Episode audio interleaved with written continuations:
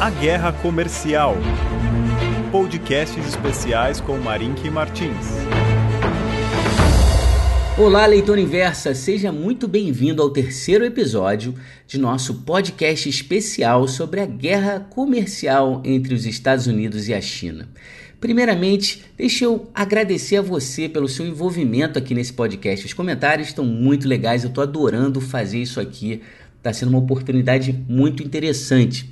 Mas vamos ao que realmente importa. Hoje mesmo, Trump voltou a mencionar que poderá impor tarifas adicionais sobre o restante das importações. Estou falando aqui daqueles 300 bilhões, ele já botou né, tarifa em, de, de 25% nos primeiros 200 bilhões de produtos importados da China e ameaça, né, diz que se for necessário, vai colocar 25% também sobre os 300 bilhões adicionais. Isso aí seria realmente algo desestabilizador. Enquanto isso, do outro lado do mundo, Xi Jinping se encontrou com Putin, firmando uma aliança de longo prazo. Esses eventos eles se encaixam perfeitamente na temática que eu vou explorar aqui agora. Então vamos lá. Finalizei ontem falando do, de quatro alternativas de contra-ataque. Disse que, eles, que essas alternativas eram de baixa probabilidade. Tá? Para hoje eu te prometi mais duas e já adiantei que elas são sim de alta probabilidade e que na verdade elas já estão em curso. Vamos à primeira delas, tá? A primeira delas é o seguinte: é uma redução barra redirecionamento das importações chinesas. O chinês compra muito. A gente está falando aqui de mais de um bilhão de pessoas e as pessoas e lá é um país que cresce a taxas elevadas. Então o chinês faz diferença no mundo. E aqui quando eu afirmo isso, que já está em curso, é devido ao fato que diversas empresas de tecnologia da China anunciaram que estão carregando o equivalente a meses de estoques. Tá? de estoque de diversos itens. Tá? Tudo indica que o receio com as tensões, que as tensões caminhassem da frente comercial para a frente tecnológica, fez com que essas empresas, de forma preventiva, antecipassem suas compras, Algo que é comum em situações como essa, tá? O curioso é que essa indústria de semicondutores é uma que se vangloria de operar é, através de just in time, né? praticamente sem carregar estoque. Mas logo depois daquela intervenção na ZTE, o mundo mudou ali. O pessoal falou: opa, não quero que isso ocorra comigo também, então deixe eu correr e antecipar as compras. Tá? Então o que a gente vê é que muito do que, do que aconteceu aí no, no, no primeiro trimestre, aí, essas ações do setor de semicondutores subiram bastante, elas subiram talvez por um movimento de antecipação de compra, algo que faz com que os estrategistas pensem o seguinte. E aí eles fazem a seguinte pergunta: Você se lembra, vocês se lembram das preocupações com o bug do milênio? Pois é, lá atrás, na virada do milênio, houve também uma antecipação de demanda, pessoal com medo do que poderia acontecer, né, com o bug do milênio, o pessoal saiu comprando na frente e isso daí trouxe problemas né, no que diz respeito à demanda subsequente. Houve uma certa, uma certa queda na atividade econômica no, nos meses subsequentes, tá? Então isso daí não só aconteceu com os semicondutores, mas aconteceu também com o petróleo. Tá? E o petróleo, a gente está vendo que ele está caindo a beça, está lá na mínima. E uma das razões talvez seja porque a China registrou uma das, né, um pico de compras no final do ano, justamente num período ali que a economia estava fraca, o pessoal com medo de uma recessão global e a China comprando petróleo. E aí, quando a gente fala aqui com relação a petróleo, é muito interessante porque por um lado, você tem um americano, e aqui tem gente que, espe que especula que o americano poderia espremer o chinês, elevando o preço do petróleo. Mas como assim? Quando eu ouvi isso, eu falei, pô, mas não, pera lá. O americano não quer o preço do petróleo subindo, porque isso aí pode gerar inflação, isso aí pode fazer com que o Banco Central tenha que elevar os juros.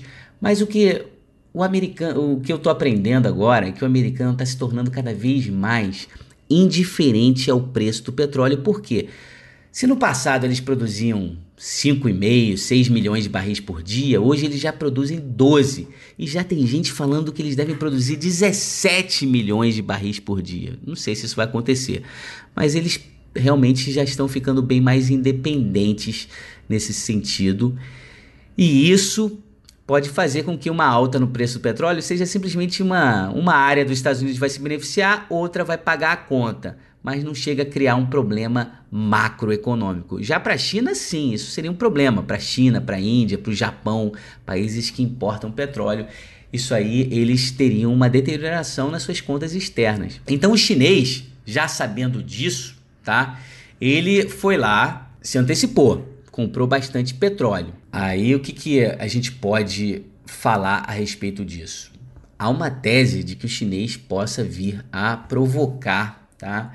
Provocar um, um estrago aí, né? No que diz respeito às empresas do setor do shale gas and oil. Talvez você lembre que em 2015 para 2016, quando o preço do petróleo bateu lá 30 dólares, 26 dólares, eu acho que foi a mínima, havia um receio ali de que muitas dessas empresas é, fossem quebrar, porque elas são bem endividadas.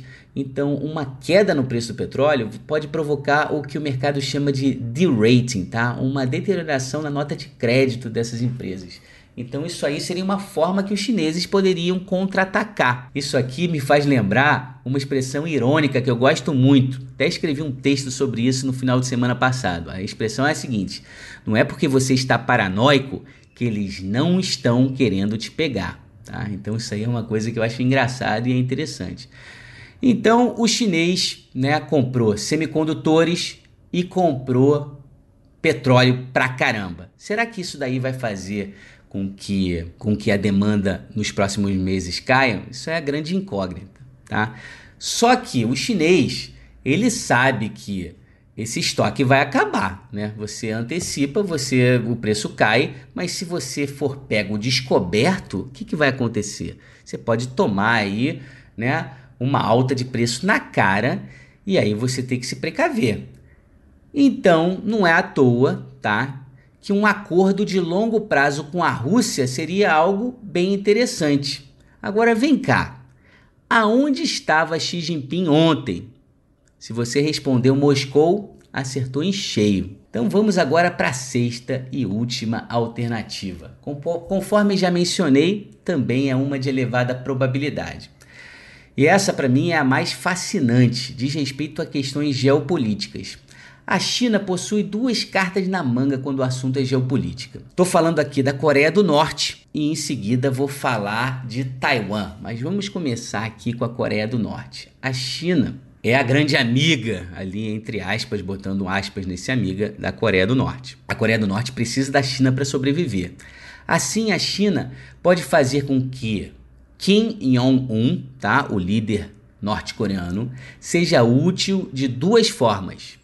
A primeira, aterrorizando os Estados Unidos e o resto do mundo da forma tradicional, lançando mísseis, promovendo testes nucleares, fazendo ali aqueles rasantes passando lá perto, né, ameaçando os japoneses.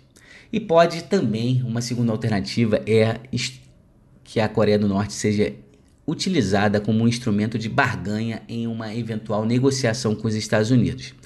Essa segunda alternativa é considerada de baixíssima probabilidade, porque os estrategistas dizem que seria uma espécie de humilhação para o Partido Comunista Chinês entregar seu único aliado por muito pouco, tá? De forma que o mais provável é vermos a Coreia do Norte sendo a velha Coreia do Norte aterrorizando o mundo. Talvez seja justamente por isso que a moeda da Coreia do Sul, tá? E aqui eu tô falando do, do Korean Won, tá? Seja uma das piores moedas das que está registrando né, uma das piores performances do ano. Tá? Então tá aí uma coisa, né? Falei, falei ainda há pouco de paranoia para gente pensar a respeito. Então a segunda carta na manga é Taiwan. E no último verão americano, logo após a crise, aquela provocada pela, pelo, pelas restrições que os americanos colocaram com relação à ZTE, os americanos ali eles ameaçaram bloquear as exportações de semicondutores para a China.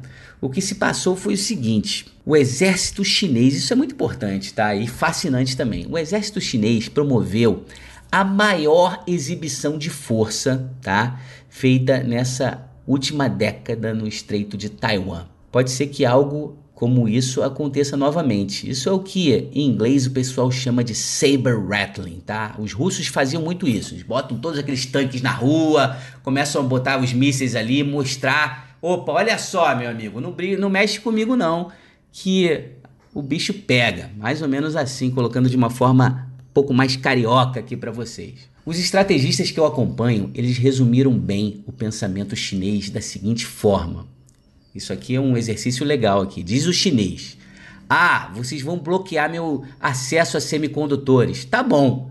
Nós podemos ir lá e buscarmos nós mesmos. Sabemos exatamente onde eles estão sendo produzidos. É bem ali, ó, um pouco mais de 100 milhas da nossa costa. Bem, e curiosamente nesse momento, eu li isso nessa madrugada, né? Eu já sabia um pouco disso, mas foi publicado no Zero Hedge, tá?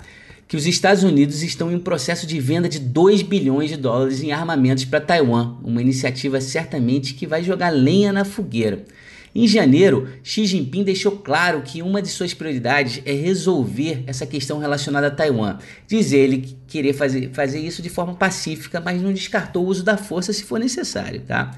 Em um evento realizado no fim de semana, agora, poucos dias atrás, o ministro da Defesa chinesa, Wei Feng, alertou dizendo aos americanos para não se meter em questões, não se meterem né, em questões relacionadas a Taiwan, nem em questões relacionadas ao, ao Mar do Sul da China. Tá? Agora imaginem os americanos ouvindo isso e em seguida decidir vender armamentos para Taiwan, não só para Taiwan, mas para Malásia, para as Filipinas e outros que habitam a região. Cara, o negócio está esquentando ali. Assim, temos um elevado risco de que as tensões sino-americanas, que se iniciaram na esfera monetária, como eu falei aqui no primeiro episódio, caminharam para a esfera comercial, que é o que a gente vem discutindo, invadiram a esfera tecnológica, aqui falando da ZTE, da Huawei, e já, ameaça, já ameaçam a esfera de recursos humanos. E ontem eu falei aqui para vocês da Fei Fei Li, que é a grande estrela da inteligência artificial, professora lá da Universidade de Stanford. Esse pessoal aí, eu, eu estive né, no, na virada do ano, eu estive visitando a Califórnia, eu fui na Universidade de, da Califórnia em Berkeley, fui na Stanford, só dá oriental ali. Os chineses endinheirados, eles estão na Califórnia, eles estão em Vancouver, eles estão em Sydney, eles estão invadindo tudo que é lugar, fazendo, provocando uma grande inflação de preços e buscando conhecimento, né? Então tudo isso daí é algo que e aqui, nesse sentido aqui falando de Taiwan, vale mencionar o seguinte: Arthur Gruber é o chefe de pesquisa da Gavico e uma das pessoas que mais sabem sobre o assunto, tá? Ele é nova-iorquino, mora, ele, ele, ele mora, ele tem casa tanto em Pequim como em Nova York. E tá sempre em Washington, tá sempre em Pequim, cara, sabe muito. Ele teve por aqui há dois meses atrás, mais precisamente na Casa das Garças, no Rio de Janeiro. Eu tive presente lá, foi um privilégio, porque eu estava lá do lado de embaixadores. Pô, aquilo ali é casa praticamente do Armínio Fraga, tá? Assim, o Armínio tá sempre conduzindo ali palestras e eventos top. Então foi talvez um dos eventos mais tops que eu estive presente. E ele disse que se tem algo ali que tira o seu sono é uma possível invasão chinesa a Taiwan. E ali ele complementou: como é que será a reação dos americanos nesse caso? Mas ele acha, tá, que isso não é uma questão de curto prazo. Ele disse que isso aí deve se acontecer, deve ser mais para o fim da década, da próxima década. E aqui, depois que eu traduzi o livro Clash of Empires, me faz pensar que o Arthur Kruber está pensando cada vez mais como o Louis Vincent Gave e mais alinhado com aquela filosofia ou com aquela forma de pensar que os chineses, né, todo mundo que está no Partido Comunista Chinês, leu obrigatoriamente o livro do Mao Tse Tung, aquelas estratégias de guerrilha, tá? Que você pega o, o, o, seu oponente, que é muito mais forte que você, de surpresa. Então, essa é a única forma de você, né, é, de você combater os Estados Unidos. Tem muita gente aí que colocou nos comentários, pô, os americanos são muito mais fortes. E é, eu não tô aqui, né? Eu falei para você, muitas vezes vai parecer que eu tô defendendo o chinês, mas é porque a narrativa é essa. O chinês é o underdog, o chinês é o fraco da história tá? E eles só podem realmente né, é, ter uma vitória aqui numa estratégia né, uma estratégia de guerrilha, uma da que você vai pegar de surpresa. Né? Eu sou um fã aqui também do Malcolm Gladwell e eu li Davi Golias e é aquela história. A única forma de Davi né, é, vencer Golias é num ataque surpresa. Mas isso aí deixa para uma outra história, senão fica muito longo. Então deixa eu finalizar, tá? Duas cartas na manga, Coreia do Norte e Taiwan a primeira Coreia do Norte é bem mais fácil de ser utilizada, pois permite ao chinês reagir e ao mesmo tempo manter-se em estado de negação, manter-se em denial, tá? Mexer com Taiwan é algo bem espinhoso. Assim completei essa primeira análise, falei das alternativas de contra-ataque. Amanhã eu quero falar sobre mercado aqui. Quais são os ativos que se beneficiam? Quais são os países que estão mais vulneráveis, tá? Então fique sintonizado, deixe lá seu comentário, tá bom? Então eu fico por aqui. Muito obrigado pela sua atenção. Um grande abraço. Conto com você amanhã.